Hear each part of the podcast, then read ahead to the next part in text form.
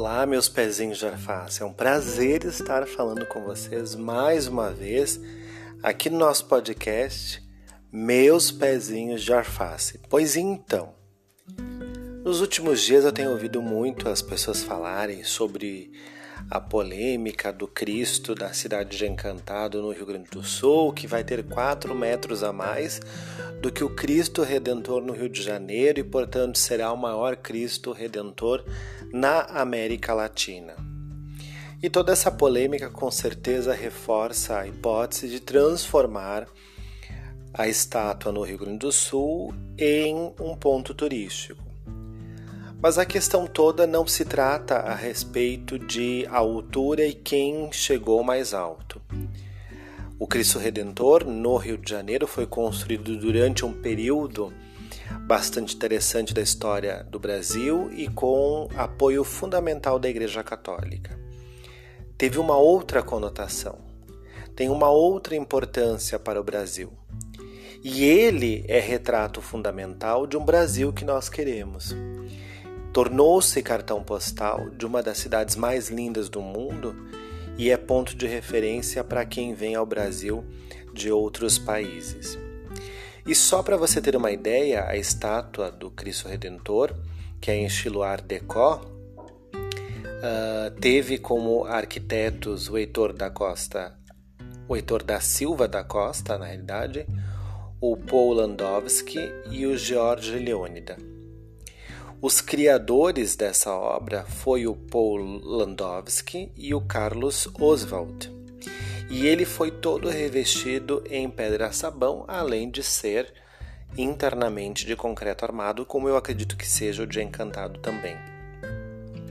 Imaginem que ele foi construído na segunda década em que uh, o mundo, né, a segunda década do século passado, onde o mundo vivia momentos contraditórios de crescimento, desenvolvimento e até de grandes crises econômicas. Ele iniciou sua construção em 1920 e abriu ao público no dia 12 de outubro, no Dia da Criança de 1931, quando ele foi inaugurado.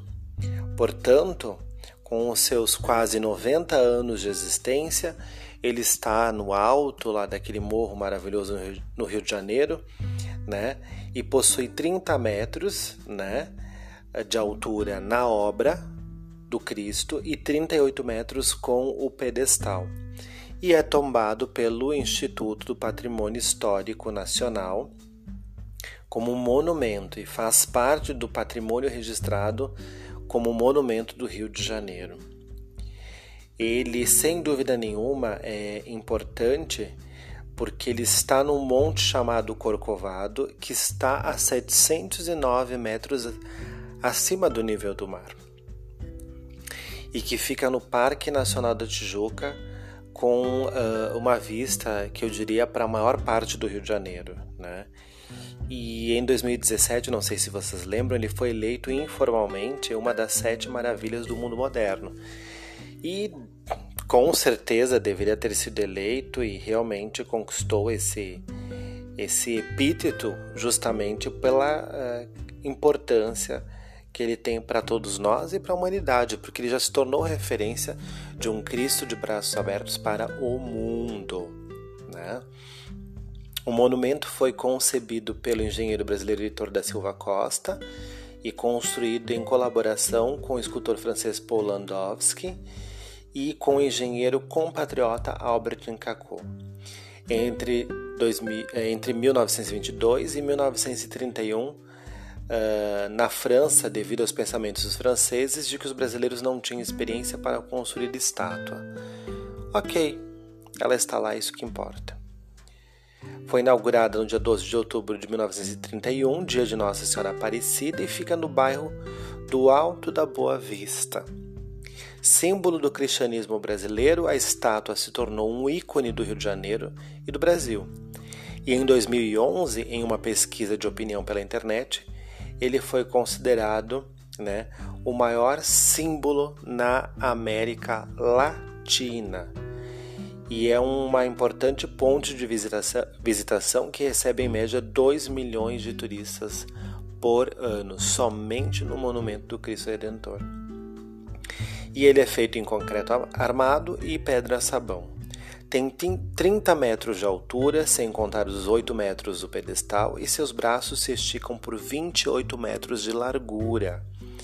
A estátua pesa 1.145 toneladas e é a terceira maior escultura de Cristo no mundo, menor apenas que a estátua de Cristo Rei né, na Polônia e uh, que é a maior do mundo, e a de Cristo de la Concórdia na Bolívia, que é a segunda maior escultura de Cristo no mundo.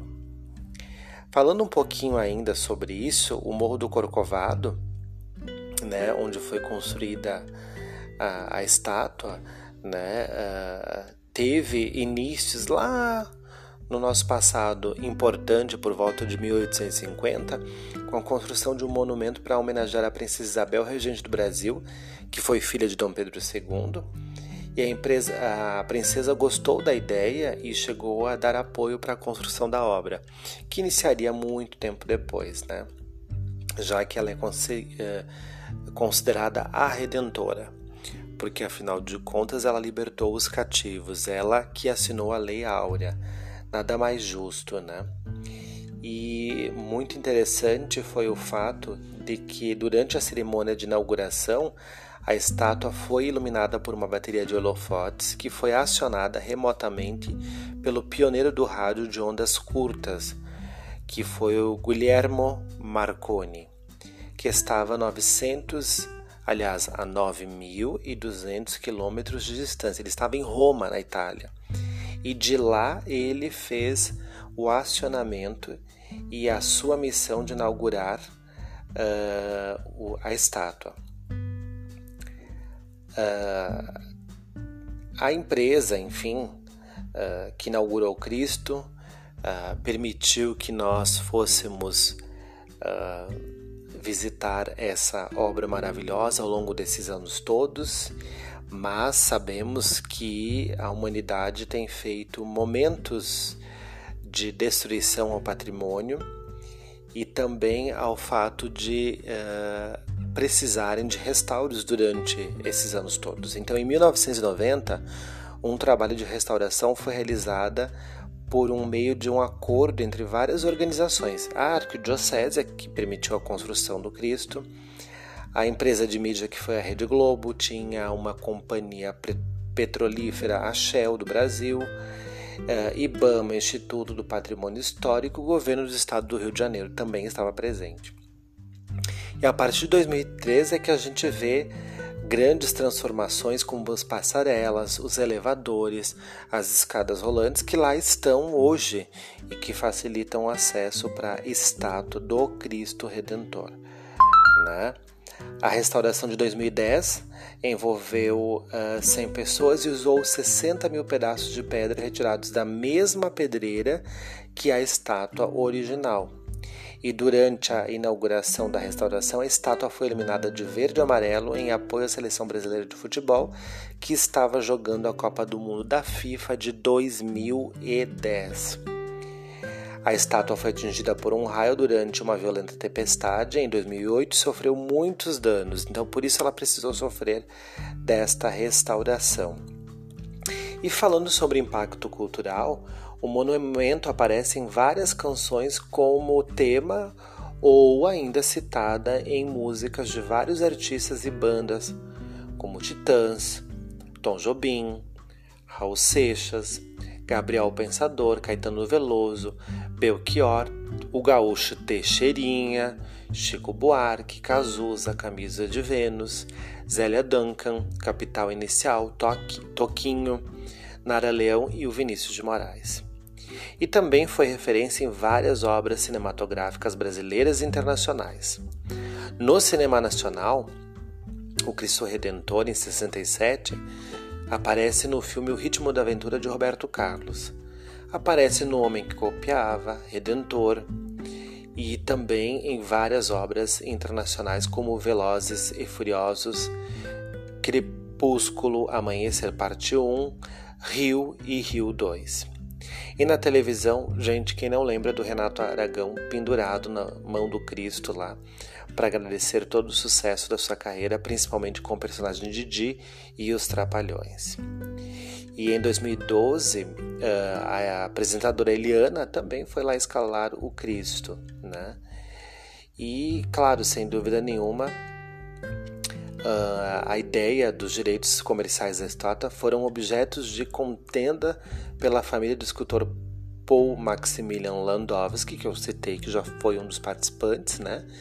Pela Arquidiocese de São Sebastião do Rio de Janeiro, que administra o monumento, a comercializar produtos que retratavam o Cristo, e assim a família de Landowski moveu ação reivindicando direitos autorais sobre o uso da imagem do Cristo.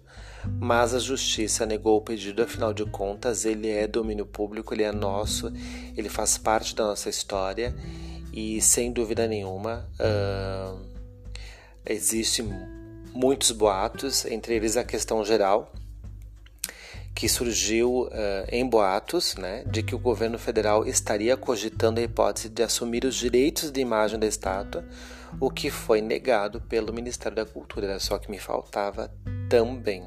Né. Com relação à comparação ao Cristo do Encantado, a gente ainda não, não tem grandes números, a não ser a altura, 4 metros a mais do que o do Rio de Janeiro, vai ser o maior monumento de Cristo Redentor na América Latina, está presente num vale, vai atender uma demanda turística, vai fortalecer o crescimento regional turístico.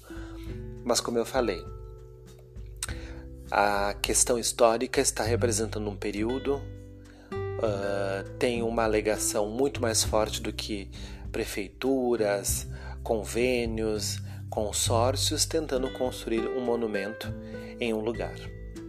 Afinal de contas, grandes homens brasileiros ainda não foram homenageados da forma que deveriam.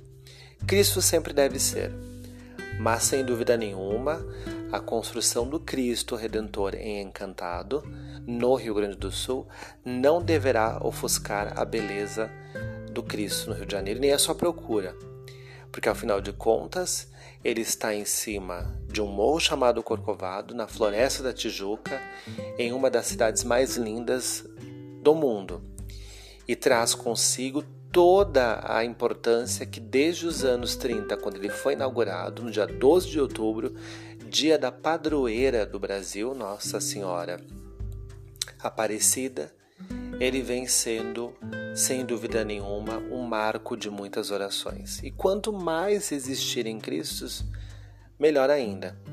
Mais pessoas fazendo orações e realmente levando os seus pedidos ao céu. Porém, como eu costumo dizer, a base histórica, quando ela é só forçadamente financeira para construir um monumento, talvez ela se perca e o Rio de Janeiro continuará tendo consigo a marca mais importante na América Latina, como o prêmio que já foi citado no texto que eu falei.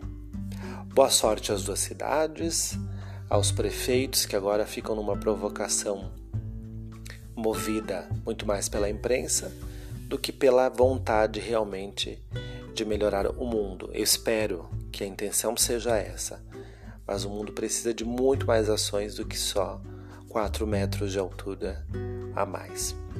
Sucesso sempre, visitem uh, os sites, pesquisem sobre o Cristo Redentor da cidade de Encantado, que é uma cidadezinha charmosa do Rio Grande do Sul, e também conheçam um pouco mais a história do nosso Super Cristo Redentor, um dos locais que eu mais amo nesse país e que fui muitas vezes. Aliás, todas as vezes que estive no Rio, o Cristo foi visitado, sem dúvida nenhuma. Beijos e sucesso sempre.